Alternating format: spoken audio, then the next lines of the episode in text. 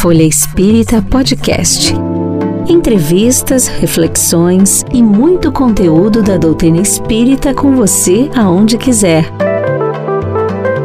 Uma produção, editora FE e Grupo Espírita Caibar Schutel.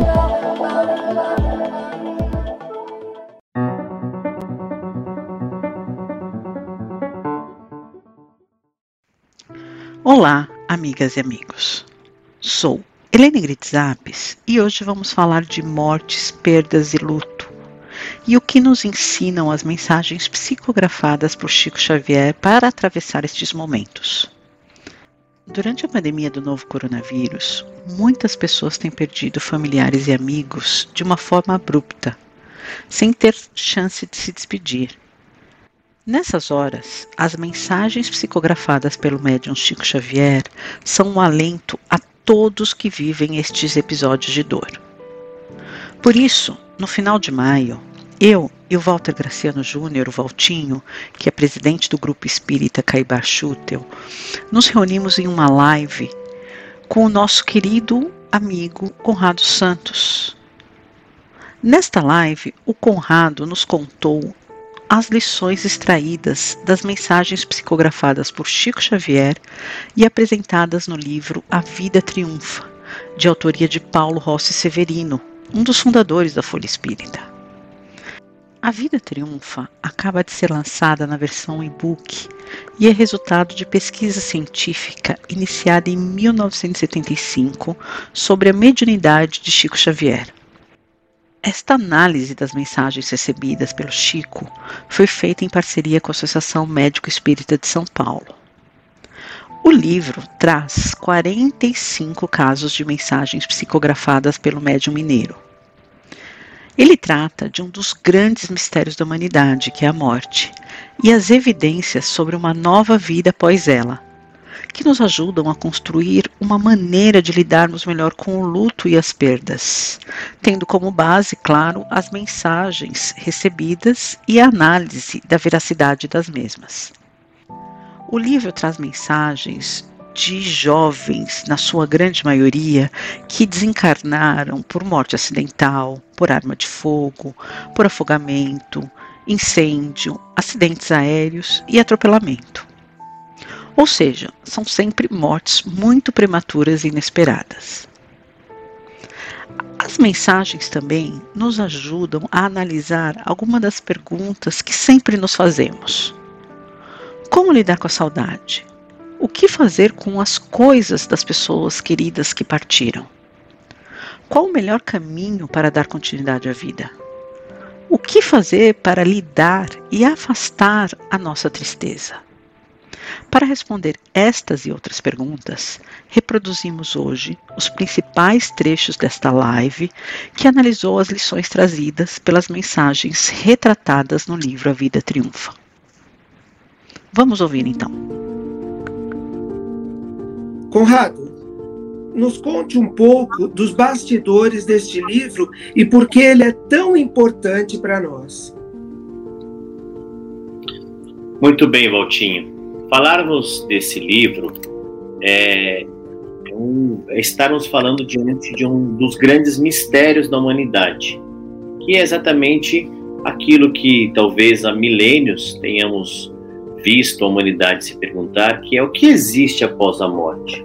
Nós sobrevivemos além da morte, mas o que eu gostaria de dizer inicialmente a todos aqueles que estão aqui conosco hoje é que nós não estamos aqui para falarmos de crenças, mas estamos aqui para falarmos de evidências. E talvez evidências que são importantes que sejam trazidas à nossa reflexão para que a gente possa refletir sobre a vida, sobre a morte, sobre o viver, sobre o morrer. Porque a partir destas evidências nós vamos construir uma maneira de lidarmos melhor com a morte, com o luto, com as perdas, tendo como base estas reflexões das mensagens que foram recebidas. E não podemos deixar de reconhecer de que Chico Xavier foi a maior antena paranormal da história da humanidade, com incontáveis mensagens consoladoras, além, claro, da sua obra literária que nós conhecemos, que é muito grande. E esse livro, A Vida Triunfa, Valtinho, é importante a gente dizer que ele é uma contribuição para que a gente possa engrossar esse trabalho de investigação sobre o assunto. Não menos importante do que o trabalho investigativo, nós temos também nesse livro um verdadeiro refrigério para as nossas almas, que tanto sofrem com o momento da despedida do corpo físico. Nosso querido, inesquecível professor Paulo, é, realmente eu posso dizer, não tenho dúvidas que, principalmente quando nós é, decidimos nos preparar para é, esta, esta live, para o lançamento do livro no formato e-book que fizemos esse mês, nós reconhecemos que ele nos legou um trabalho de imensa importância e de grande envergadura.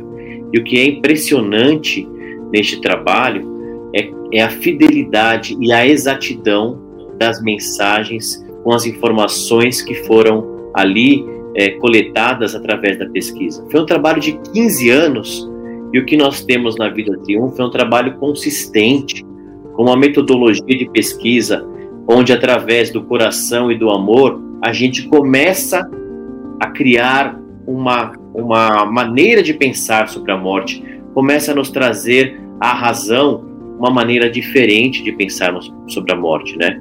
Da mesma forma que a nossa razão nos, nos possibilita compreender os fenômenos, talvez, é, que a gente conhece, né? Os fenômenos físicos, é, fenômenos químicos, astrológicos, eu não tenho dúvidas que dia chegará que esta esta dúvida, este mistério, esta incerteza, esse medo que a gente tem com relação à morte, também será respondido pela nossa razão.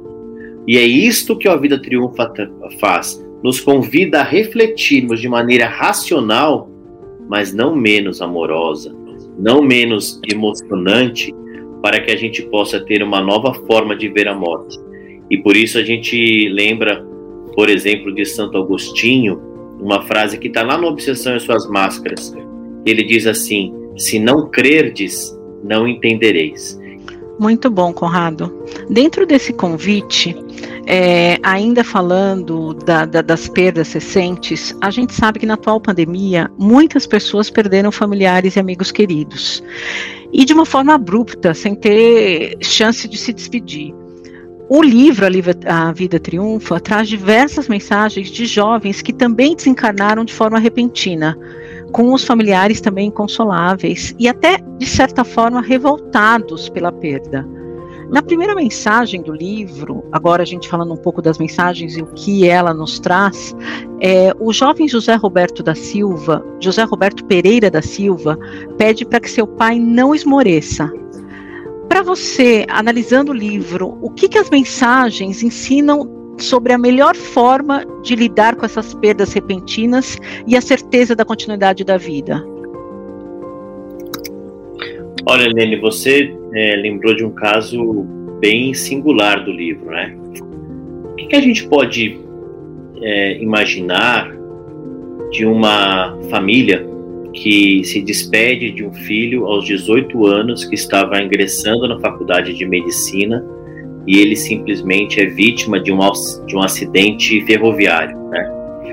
É muito doloroso, é muito traumático e eu não tenho dúvidas de que, guiado pela espiritualidade, a seleção é, não menos coincidente, mas sobretudo muito planejada, fez com que nós tivéssemos nesses 45 casos do livro, casos em que esta situação da morte traumática e uma morte acidental, ela seja muito presente na obra, né?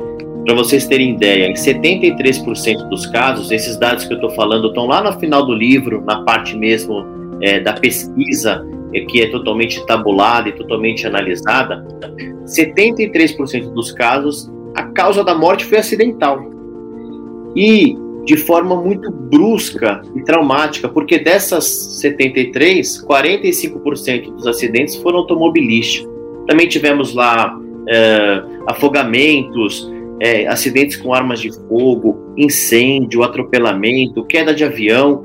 uma série de coisas. E outra coisa que é bem é, dolorosa dessas, dessas experiências que foram grafadas no livro, dessas famílias, é que 53% dos jovens que foram os comunicantes, né, os que desencarnaram, tinham entre 21 e 30 anos.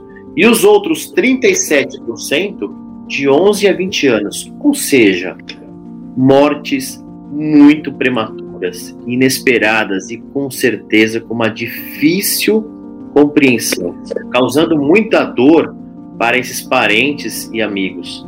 Essas mensagens que vieram através do Chico tinham com certeza esse propósito de amenizar um pouco esse sofrimento, né? Eu me lembro de, de uma frase que o Chico dizia que é, os espíritos ainda não encontraram uma palavra para definir a dor de uma mãe de um pai que perde um filho. Diante disso, nós temos aí ao longo dessas 45 mensagens esse sentimento na família. Como é que isso foi acontecer? Que eu não tenho dúvida que esse esse sentimento talvez esteja agora presente em muitos lares, né? Do, da noite para o dia isso acontece. Então esse caso do Beto ele é muito emblemático porque os pais estavam é, realmente desacreditados da vida. O pai dele, que almejava que o Beto pudesse seguir a carreira de medicina, pudesse atender é, a pacientes ali no leito, estava totalmente é, desarvorado, sem vontade de levar adiante a própria vida. E o livro traz exatamente as palavras, primeiramente de um reconhecimento, porque os espíritos usam termos muito peculiares, usam citações de parentes desencarnados, dos quais às vezes eles até desconheciam. Eles usam diversas maneiras de trazerem autenticidade. E o Beto tem uma frase na mensagem dele que ele diz assim: Meu pai, me escuta, eu estou gritando, eu não morri. E eu te peço que você continue a seguir a vida.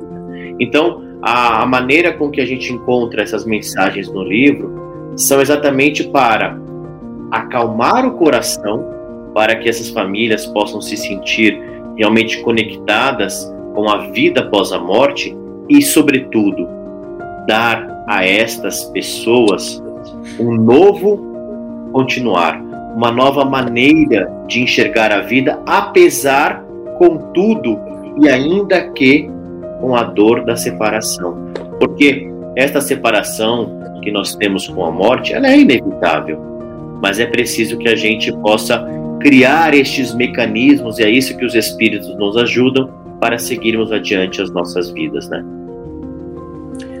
Nós sabemos que as mensagens do Chico, elas não foram, é, ela, a, além de serem direcionadas aos familiares, elas também têm essa característica de atender um universo de pessoas que perderam seus filhos, seus familiares e não puderam ter essa, essa, esse consolo de ter uma mensagem deles. E ainda, é, muitas mensagens relatam o amparo recebido pelos familiares no desencarne, recebido por avós, familiares desencarnados, muitas vezes trazendo um consolo para os nossos corações. Nós que todos nós que perdemos amigos, familiares, nós sabemos através das mensagens que isso traz um consolo para o nosso coração. Você pode compartilhar mais detalhes sobre isso, Conrado? Esse é outro ponto muito emocionante da, das mensagens, né? O que nós aprendemos com as mensagens de fato é que ninguém morre e esta, esse desenlace, esse, é, o desencarne, ocorre de forma desamparada. O socorro do plano espiritual é muito presente. Se aqui nós nos despedimos daquele que nós amamos, lá no outro plano da vida, o amor promove o reencontro junto dos espíritos que lá nos aguardam. E são relatos é, emocionantes que a gente pode, pode dizer. Por exemplo, tem o caso que é muito emblemático da Volkmar. Volkmar é uma jovem que desencarnou naquele incêndio famoso que teve em São Paulo, se eu não me engano, em 74, é, no, do edifício Joelma. A Volkmar, assim como muitos que lá estavam, é, desencarnou pelo, pela questão do incêndio, morreu queimada. Mas ela relata com uma, uma maneira tão amorosa, tão bela, que ela diz, ela diz que o seu avô, Álvaro, estava com ela o tempo todo enquanto ela estava ali passando por aquilo. E ela dizia o seguinte: ali ele estava comigo o tempo todo para que não deixasse que a gente pudesse assimilar, assinalar qualquer violência daquela situação. Veja, ela des, desencarnou numa situação muito dolorosa, de, de queimaduras absurdas. Um, imaginem aquela situação de desespero, mas os espíritos vêm, acolhem e fazem com que ela possa nem sentir aquilo lá. Tem o caso da Maria Teresa. Maria Teresa desencarnou com 22 anos, vítima de uma meningite. E ela relata que depois de um ano, quando ela se comunica é, através da fotografia do Chico, após um, após um ano ela ainda se encontrava em recuperação. E o vovô dela, o, o Gerôncio, passou a ajudá-la, inclusive, a escrever nessa recuperação toda. O caso da Maria Teresa é super interessante a gente dizer também que é, é mais uma evidência da imortalidade da alma, porque o nome Maria Teresa, apesar de ser registrado Teresa com a letra S, na mensagem psicografada pelo Chico, ela assina com a letra Z. E ela, enquanto encarnada, assinava, assinava com a letra Z. Vejam que maravilhoso isso, interessante, né? Tem o caso da Solange, que com 20 anos morreu atropelada. E ela conta que a vovó Santa e a tia Maria cuidavam dela. E aqui tem uma coisa que também é muito interessante, que a tia Maria, uma tia-avó dela, é, foi a amparando e foi a ensinando para que ela não tivesse nenhum ressentimento a guardar por aquilo que ela tinha passado. E na carta que ela escreve aos pais, ela pede aos pais que não procurem mais a pessoa do carro branco que fugiu, né, depois do atropelamento, para que não guardassem esses sentimentos. E ela diz assim: certamente aquele motorista foi um, um instrumento de Deus. Guardemos a certeza de que a morte não existe, né? Tem o caso do é, João Jorge Lima, acidente automobilístico também. Ele diz que logo depois do choque, ele sentiu um sono profundo. Esse sono profundo foi envolvendo e de repente ele se sentiu acolhido carinhosamente pelo vô Manuel. Ele não sabia nem como anteceder aquilo, né? A Yolanda, de 27 anos, também um acidente automobilístico, ela se dá conta que tinha morrido, porque o acidente automobilístico são é uma fração de segundo e às vezes não, o espírito não consegue nem perceber o que está acontecendo, né? Ela então também passa por um torpor muito grande e quando ela abre os olhos, ela então vê o tio Orlando. O tio Orlando era um tio que tinha desencarnado 11 meses antes do que ela. E ela diz assim então na mensagem: "Ah, quando eu vi o tio Orlando, que me antecedeu a volta à pátria espiritual, eu compreendi o que tinha acontecido.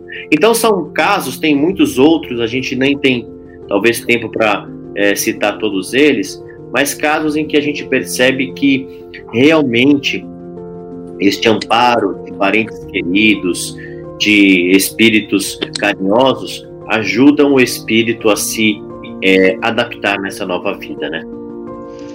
É, Conrado, a gente está falando do amparo do outro lado, agora vamos falar um pouco do que, que o livro nos traz sobre a dor de quem fica. Na primeira mensagem ainda do livro, o, o, José Roberto Pereira da Silva, que a gente já comentou, fez um pedido especial para os seus pais no dia do seu aniversário. Ele pede para que eles não deixem que a nossa casa se transforme em um, de so, um recanto de sombras e lágrimas. E pede também para que eles façam uma, uma festa às crianças reunidas em Lar de Jesus. Pedidos semelhantes são feitos em outras mensagens também.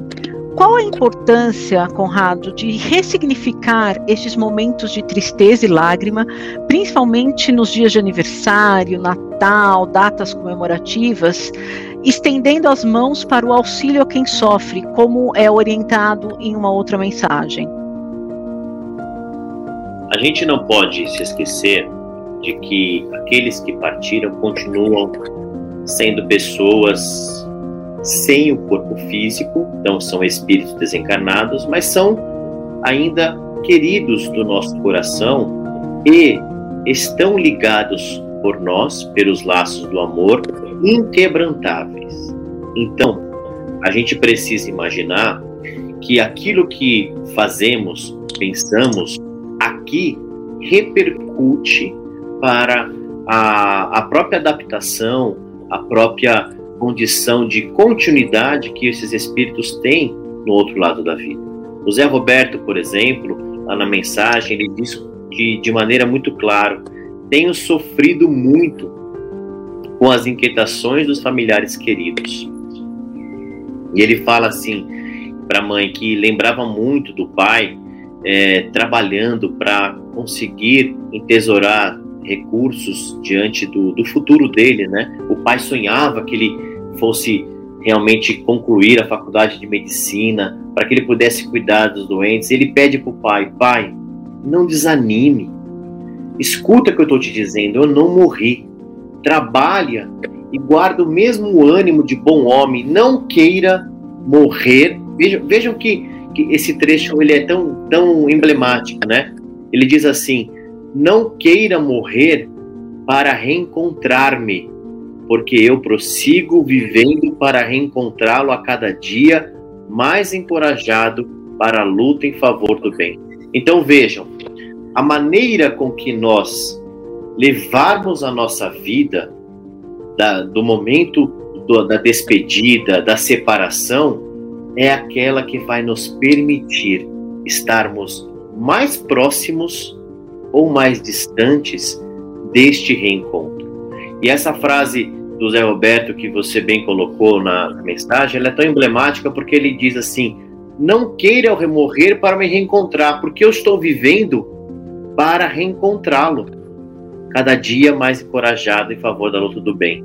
Tem um caso do Carlos Santoro, que desencarnou no acidente de, de avião, e o Carlos Santoro tem uma situação que ele foi, ele era um jovem muito impulsivo e ele gostava de pilotar avião e ele então sai da cidade dele, vai para uma cidade vizinha, pilota um avião, desencarna, a cidade que ele desencarna é São José do Rio Preto. Inclusive na mensagem ele relata que ele estava é, voltando à cidade que ele tinha desencarnado numa outra existência, inclusive na Revolução de 1932 e também de acidente aéreo.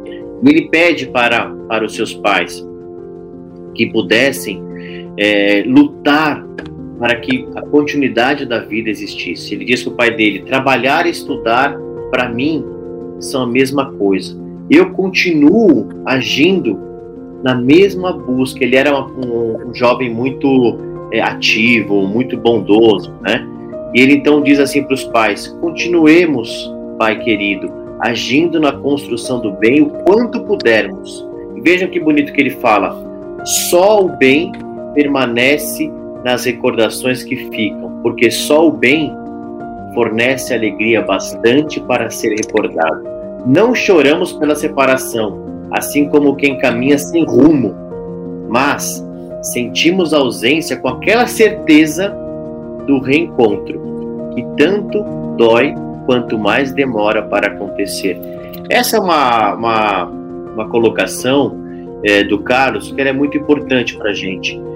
A nossa continuidade da vida precisa existir, até mesmo para que a gente possa nos reencontrarmos lá na frente, construirmos este caminho de reencontro. Ele diz para o pai: a dor da separação, ela existe, mas ela tem que ser a força para que a gente possa buscar nos reencontrarmos lá na frente. Então, é, não há dúvidas de que não é fácil, não há dúvidas de que é, é difícil avançarmos, mas nós tínhamos um rumo e agora podemos dizer, não só temos o mesmo rumo dos propósitos das nossas vidas, do nosso trabalho, da nossa prática construtiva no bem, mas a gente pode dizer assim: Agora eu tenho mais um motivo para querer ser melhor cada dia. Sabe qual é esse motivo? Reencontrar quem eu amo. Reencontrar o amor que, de uma forma repentina, eu me separei. Seja um filho, seja um pai, seja uma mãe, seja um esposo, uma esposa, não importa. É este é este recado que os espíritos trazem a respeito deste ponto, mostrando para gente que esta continuidade é preciso que exista, né? Um outro ponto importante nesse trabalho é que há uma tentativa de amenizar o sofrimento das famílias através de objetos, roupas guardados por eles. Talvez numa tentativa de que a pessoa permaneça junto ali na a casa, junto aos pais, junto aos irmãos, enfim, é, a, que inclusive deixa até o quarto da pessoa montado, numa como se não houvesse acontecido nada pessoa, como se a pessoa estivesse viajando e voltasse iria, e fosse voltar a qualquer momento. O que as mensagens aconselham sobre esse fato? Olha, Valtinho, é interessante a sua pergunta, porque tem uma coisa que eu me lembro como se eu ouvisse o Paulo falando assim pra gente. Ele dizia assim: a experiência dita norma de conduta. Era uma frase que ele sempre dizia. Né? Então tem uma coisa que a gente não pode de maneira nenhuma cometermos o equívoco é de recomendarmos algo daquilo que a gente não viveu ou até mesmo recomendarmos algo sem respeitar aquilo que o outro sente, né? Então nós jamais diríamos aqui é, o quanto isso possa ser equivocado ou não, o quanto isso possa ser errado e não deve ser feito. Cada um deve ter o seu tempo né? Eu não sou, evidentemente, profissional da área da saúde, não sou psiquiatra, mas existe um tempo deste luto, né? E muitas vezes, no tempo desse luto, é um tempo para que você possa construir este desapego, esta, e cada um vai ter o seu. E é importante que nós é, respeitemos que cada um tem o seu tempo. É importante que a gente sinta isso. Mas se você pergunta o que tem no livro, é importante dizer que é, em algumas mensagens isso fica claro, sim. Isso fica evidente. Imaginemos o seguinte: como é que você pode dizer para uma família que perdeu uma filha de 9 anos num acidente automobilístico em que a mãe estava no carro dirigindo, a mãe, é, esse caso é o caso da Andrea. A mãe estava dirigindo o carro, o carro e de repente teve o choque e só a menina morreu. Vocês a gente consegue imaginar o sentimento de culpa, a dor dessa mãe? A gente não consegue imaginar. A gente não consegue chegar para essa mãe e dizer para ela: olha, é, você precisa desmontar esse quarto aí porque isso não é bom. Não. Tudo ao seu tempo, tudo à sua hora. Mas a Ana volta através da mediunidade do Chico e ela toca nesse assunto. Com nove anos de idade, vejam a Vejam a lucidez deste espírito, né? Ela fala assim para o pai, que ela estava se dirigindo na carta, fala: Pai, ajuda a mamãe a não pensar mais que a minha vinda para cá, né, que a minha morte poderia ser de outro modo. Aconteceu como tinha que acontecer. E ela fala assim para eles: quando puderem, distribuam tudo que pretendem guardar por minhas lembranças. E vejam que maravilhoso a justificativa que ela fala aqui. Estaremos ligados no amor, mas não presos a objetos que de certa maneira nos escravizam. Perdoe-me se eu peço isso a vocês. Então, é um processo de maturidade, um processo de, de tempo que cada um tem que ter o seu, mas a recomendação dos espíritos é: o amor não é material. O amor é os sentimentos, são das lembranças que a gente vê em inúmeras mensagens, as lembranças dos momentos bons, dos momentos de convívio, dos momentos felizes. Ela não está materializada porque quanto mais materializado for a nossa maneira de nos ligarmos com aqueles que amamos e partiram, mais distantes nós estaremos deles quando partirmos para o plano espiritual. Porque a nossa maneira de lidar estará ainda muito terrena. A nossa maneira de, de nos conectarmos com eles ainda estará muito materializada. E é isto que nós. Então, assim, quando a gente busca esse reencontro na pata do espírito, qual deve ser o nosso caminho se não nos espiritualizarmos cada vez mais, para que no momento do nosso, é, do, do, nosso é, desenlace a gente esteja mais próximo daqueles. Então, acho que a recomendação dos espíritos deve ser nesse sentido, mas, como eu disse, de maneira nenhuma, de forma é, punitiva, de forma é, proibitória, de maneira nenhuma. Mas pensemos nisso. Se nós amamos aquele que partiu e cremos que ele continua a existir apesar de não ter mais o corpo físico, o que deve me ligar a ele são as questões imateriais e não as questões materiais. Muito bom, Conrado. É, voltando ainda nessa linha de que o amor não é material, você contou agora há pouco sobre a jovem Avolkimar, que desencarnou no, no incêndio do edifício Joelma. Na mensagem dela, ela diz para seus pais: Peço-lhes não chorem mais o que ficou para trás, por expressões da, das leis divinas em forma de sofrimento. Esse pedido da Volkmar é repetido de forma similar em outras mensagens, dentro dessa linha do que você estava falando anteriormente, de que o amor não é material. O que, que nós aprendemos, então, por meio dessas mensagens, de como lidar com a dor do luto? Eu acho que a gente tem que ressignificar a nossa relação com, com aqueles que partiram, né?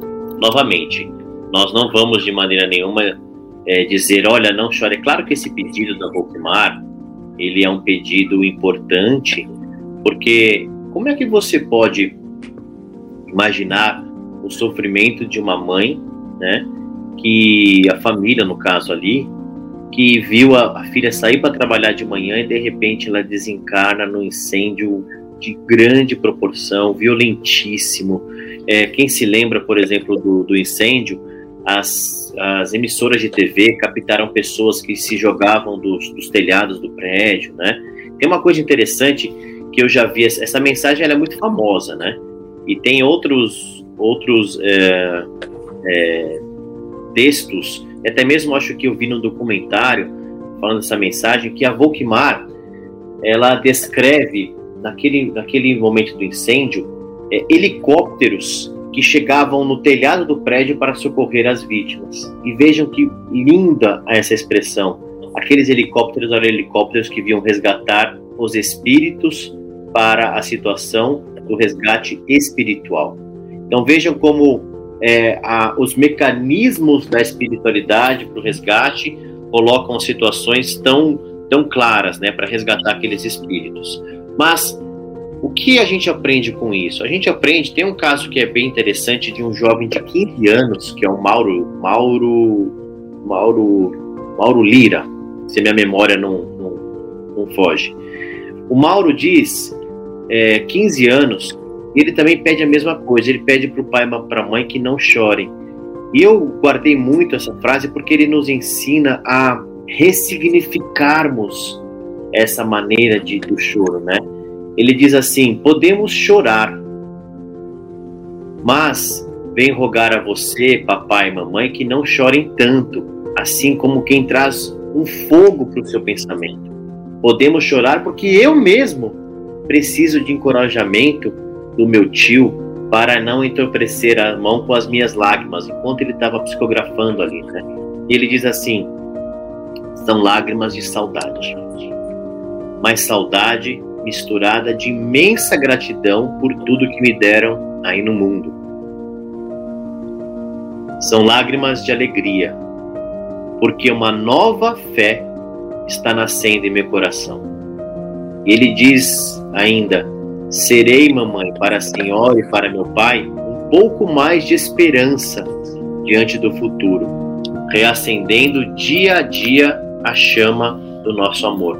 Então vejam que ele inclusive fala da maneira com que ele chora, mas também ele recomenda que o choro não deve ser aquele choro de revolta, de fogo no pensamento, como ele fala para o pai e para a mãe, mas um choro de alegria, de gratidão. Puxa, como eu sou feliz de ter vivido 10, 20, 30, 50, 60 anos ao lado de um espírito que tanto bem me fez. Puxa, como eu sou feliz por todos os momentos que nós tivemos juntos. E quando a gente começa a ressignificar isso, este choro não é mais um choro de revolta, de incompreensão, mas é um choro que nos ajuda a compreendermos melhor e, como Mauro disse aqui, também ajuda o espírito no plano espiritual a se reconduzir de ao menor. E lembremos o seguinte: se nós sentimos falta daqueles que partiram, aqueles que partiram também sentem muita falta de nós. Muita falta. Imaginem para uma, uma criança de 9 anos, um, um menino de 15 anos, um outro de 18 anos. Os casos do livro são muito marcantes porque o relato das mensagens trazem a, a vida ativa, a juventude desses que partiram de maneira tão brusca e é difícil compreender. Por que que fui eu? Por que que aconteceu comigo? O, o Beto, que a, que a Aline falou no começo, ele chega a falar assim, naquele dia, outros não morreram naquele acidente ferroviário, mas por que fui eu? Né? E ele diz assim, que ele começa a criar uma, uma imagem na cabeça dele de que como o trem tivesse passado por um túnel. De um lado do túnel ficou a vida terrena, do outro lado do túnel ficou a nova vida, um novo plano. E que ele deveria só seguir o trem, continuar seguindo este trem, mas não houve uma um desaparecimento da vida, não houve uma descontinuidade da vida, houve uma mudança de realidade mas de forma alguma ele deixou de ser o mesmo Beto que ele era anteriormente. Vamos voltar um pouquinho ainda no caso da Volkmar. Ela desencarnou no dia 1 de fevereiro de 1974, no incêndio do edifício Joelma.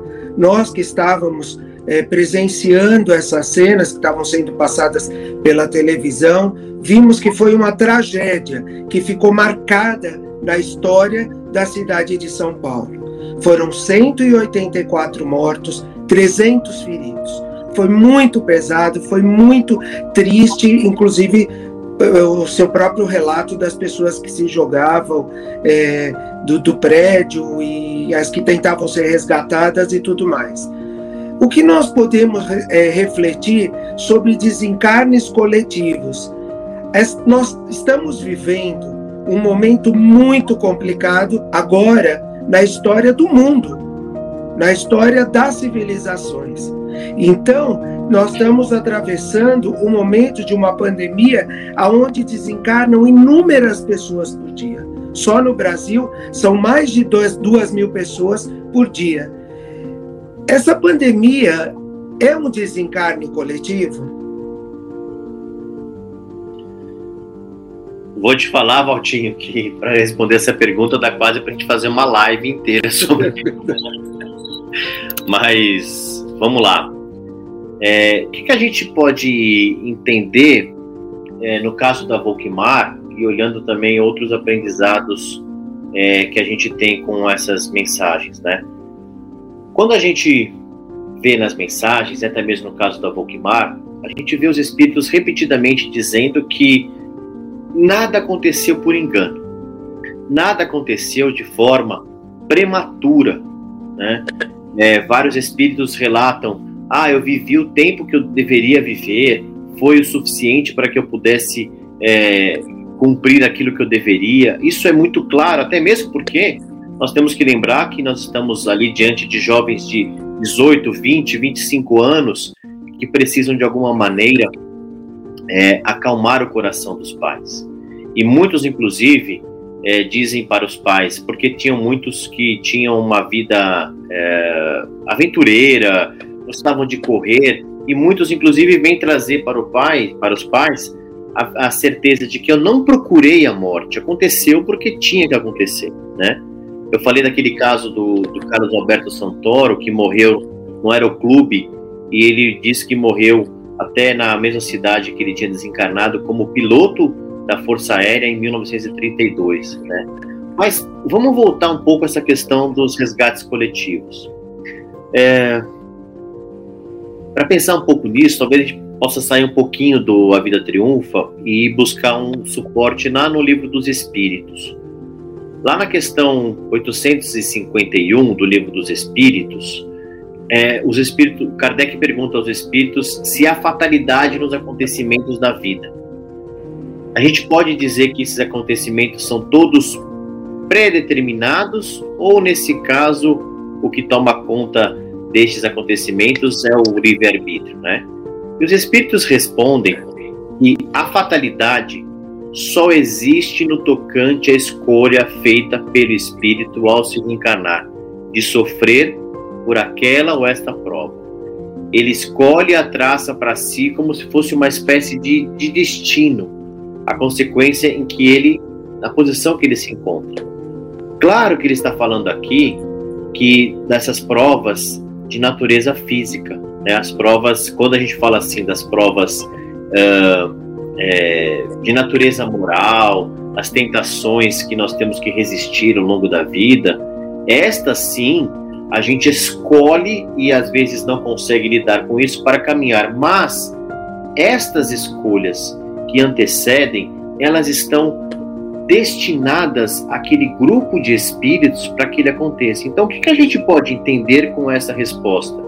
Que quando você está caminhando de forma é, natural, de forma consciente na sua encarnação e de repente um fato tão, tão drástico, tão brusco acontece, sem que você naturalmente tenha procurado, e por isso eu quis ressaltar aqueles espíritos que vêm reforçar para os pais, eu não procurei o suicídio. Não foi isso que aconteceu. Tem um caso até interessante de uma jovem que disse que ela estava fazendo a ultrapassagem de forma segura no, na estrada, mas de repente isso aconteceu. E no caso da, dos resgates coletivos, a gente vê situações tão claras, né, como por exemplo as pessoas que sobrevivem aos acidentes, aos, aos incêndios e dizem assim: puxa, naquele dia eu estava pensando em trabalhar, mas aconteceu alguma coisa e eu não fui. Eu me atrasei para pegar o voo. Então vejam que esta combinação de fatores, que de certa forma pode parecer uma fatalidade, ela está escrita e está colocada nesta condição. Então a gente pode dizer o seguinte: que sim, esses resgates coletivos atendem a uma programação desde que nós não estejamos, evidentemente, colocando situação em que há uma uh, exposição deliberada a isso. E nós temos, claro, condição de dizer que não é o desejo das pessoas desencarnarem, né? Não é o desejo, né? Não está se lançando à morte. Então nós vivemos nesse momento é, uma situação em que certamente é, a combinação entre esta necessidade em que nós temos de um aprendizado através dos momentos que nos, nos colocam na transição para uma nova etapa e, naturalmente, com o resgate, o aprendizado de cada espírito, fazem com que a gente possa ter estes espíritos sendo é, levados ao desencarne através da pandemia de forma a cumprirem os, as suas, os seus desígnios aqui, né? E, naturalmente, nada é o acaso, nada é o acaso. E volto a repetir, desde que isso não seja deliberadamente uma procura, não seja deliberadamente um descuido, né? Agora, se por todas as situações isso acontece, estamos sim tendo que compreender que estamos diante de uma lei que se processa de forma natural. Muito bom, Conrado. É, eu queria falar um pouco. Chico tem uma frase muito bonita que ele diz que a saudade é a falta do magnetismo daquela pessoa. Em uma das mensagens, o jovem Gabrielzinho diz que a saudade é um espírito, é um espinho a ferir-me, mostrando que a saudade existe dos dois lados da vida. É, o que, que, essas mensagens do livro nos ensinam a lidar com a saudade em ambos os planos, tanto para quem fica quanto quem está do outro lado? Eu acho que aquela mensagem que nós falamos agora há pouco da, da do Mauro Lira, ela diz bastante isso, né?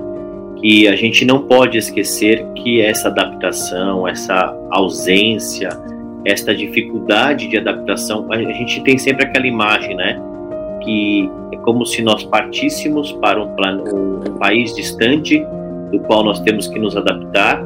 É uma viagem que você faz sem destino. O Chico diz o seguinte, né? Que o desencarne é uma viagem que você faz sem destino é, definido porque você não sabe o que vai acontecer. Você vai viajar, você não sabe aonde você vai chegar, você não sabe em que condições você vai chegar, decorrente das nossas escolhas, do nosso passado, mas você vai chegar lá de alguma forma.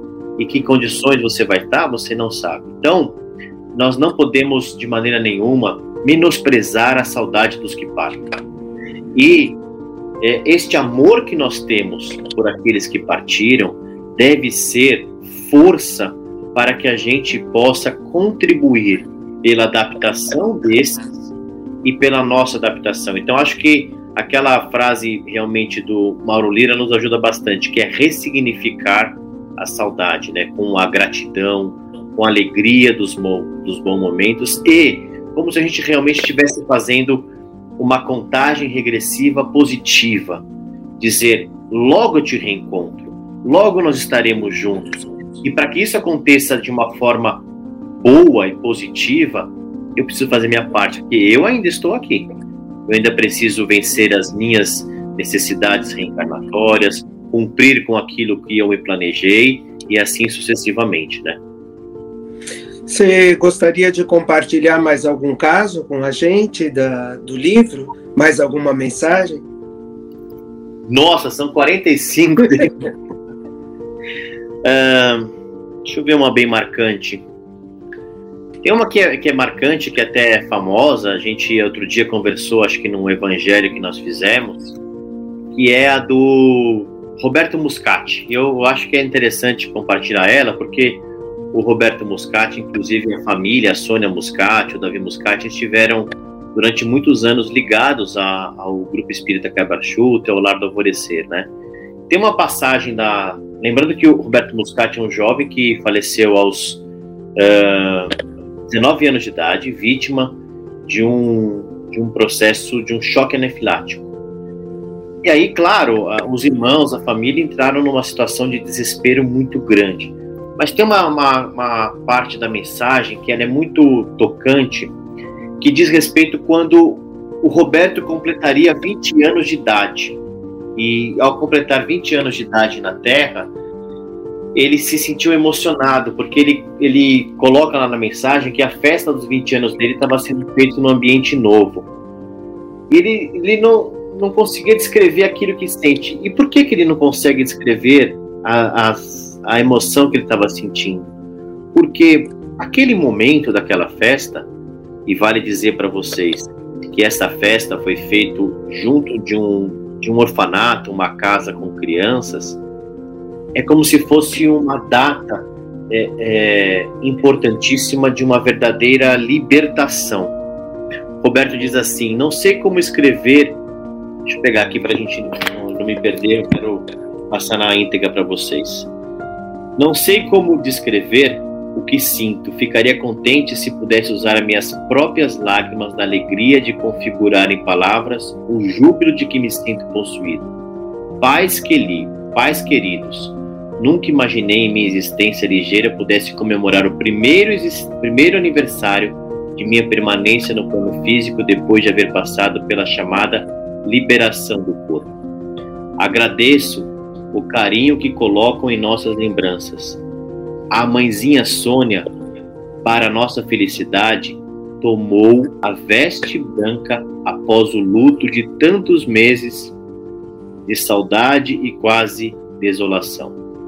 Os irmãos esvaziaram as poupanças para me presentearem na pessoa dos nossos companheiros menos felizes.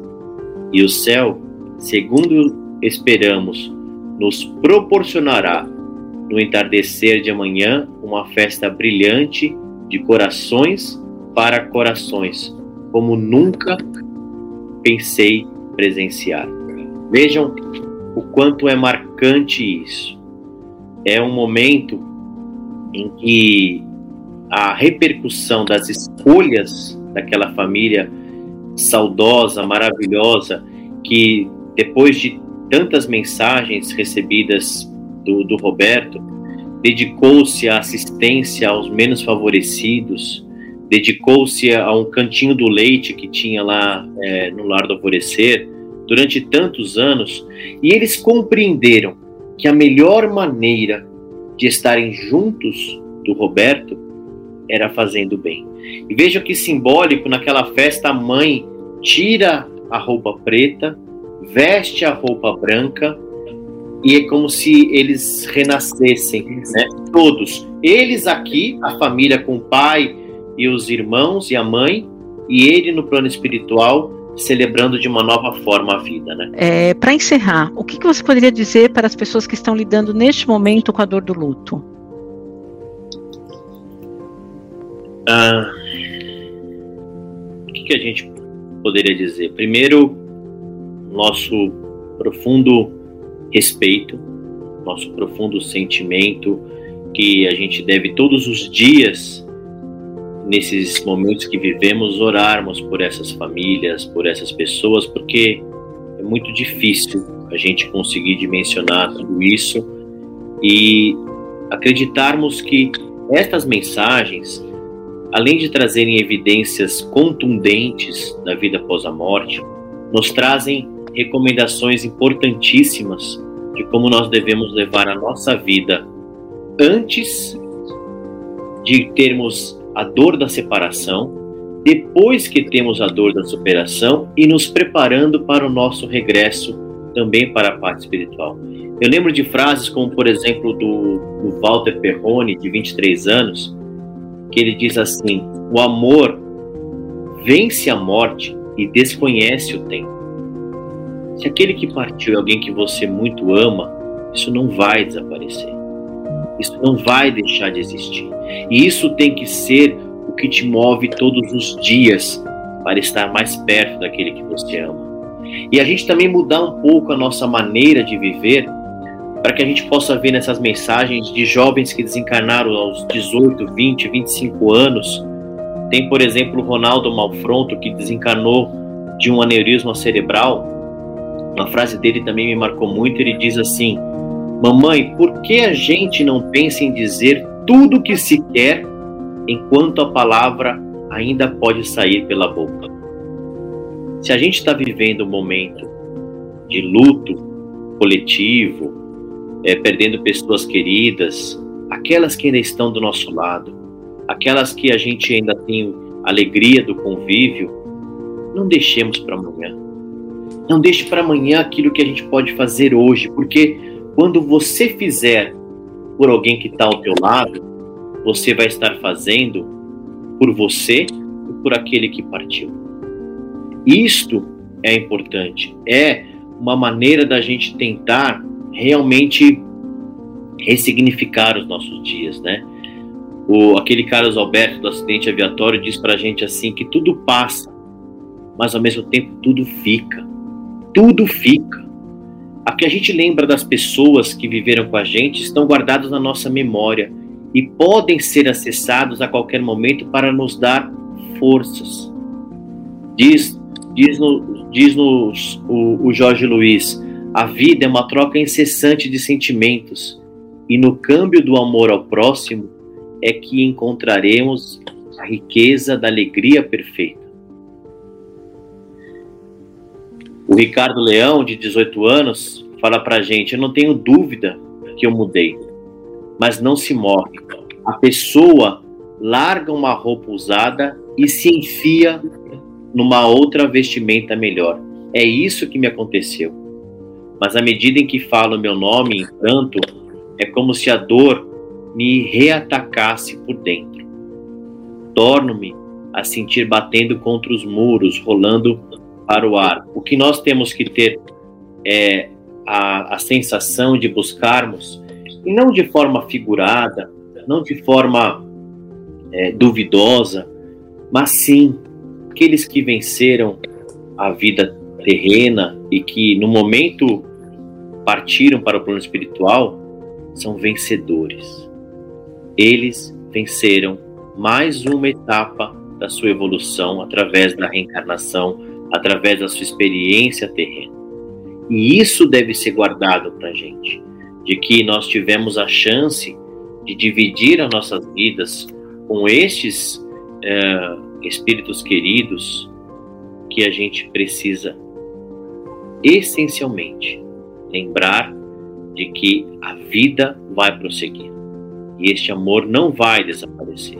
E a maneira com que nós continuarmos amando, maneira com que nós continuarmos nos é, relacionando para com a vida, é a chave para que este luto possa ser vencido de maneira muito mais construtiva para ambos. Né? Então, o que eu queria dizer para todos aqueles que passam por isso, aqueles que, que conhecem pessoas que estão passando por isso, é que a gente possa encarar este momento com muito amor, muita compreensão, compreendendo a dor daqueles que passam por isso, respeitando esta dor e vivendo as nossas vidas enquanto aqui estivermos encarnados de maneira digna, de maneira responsável, exaltando a vida terrena para que ela possa nos alçar voos melhores na nossa vida espiritual. Conheça também o jornal Folha Espírita e os livros e e-books da FE Editora. Siga-nos no Facebook, Instagram, Twitter e YouTube.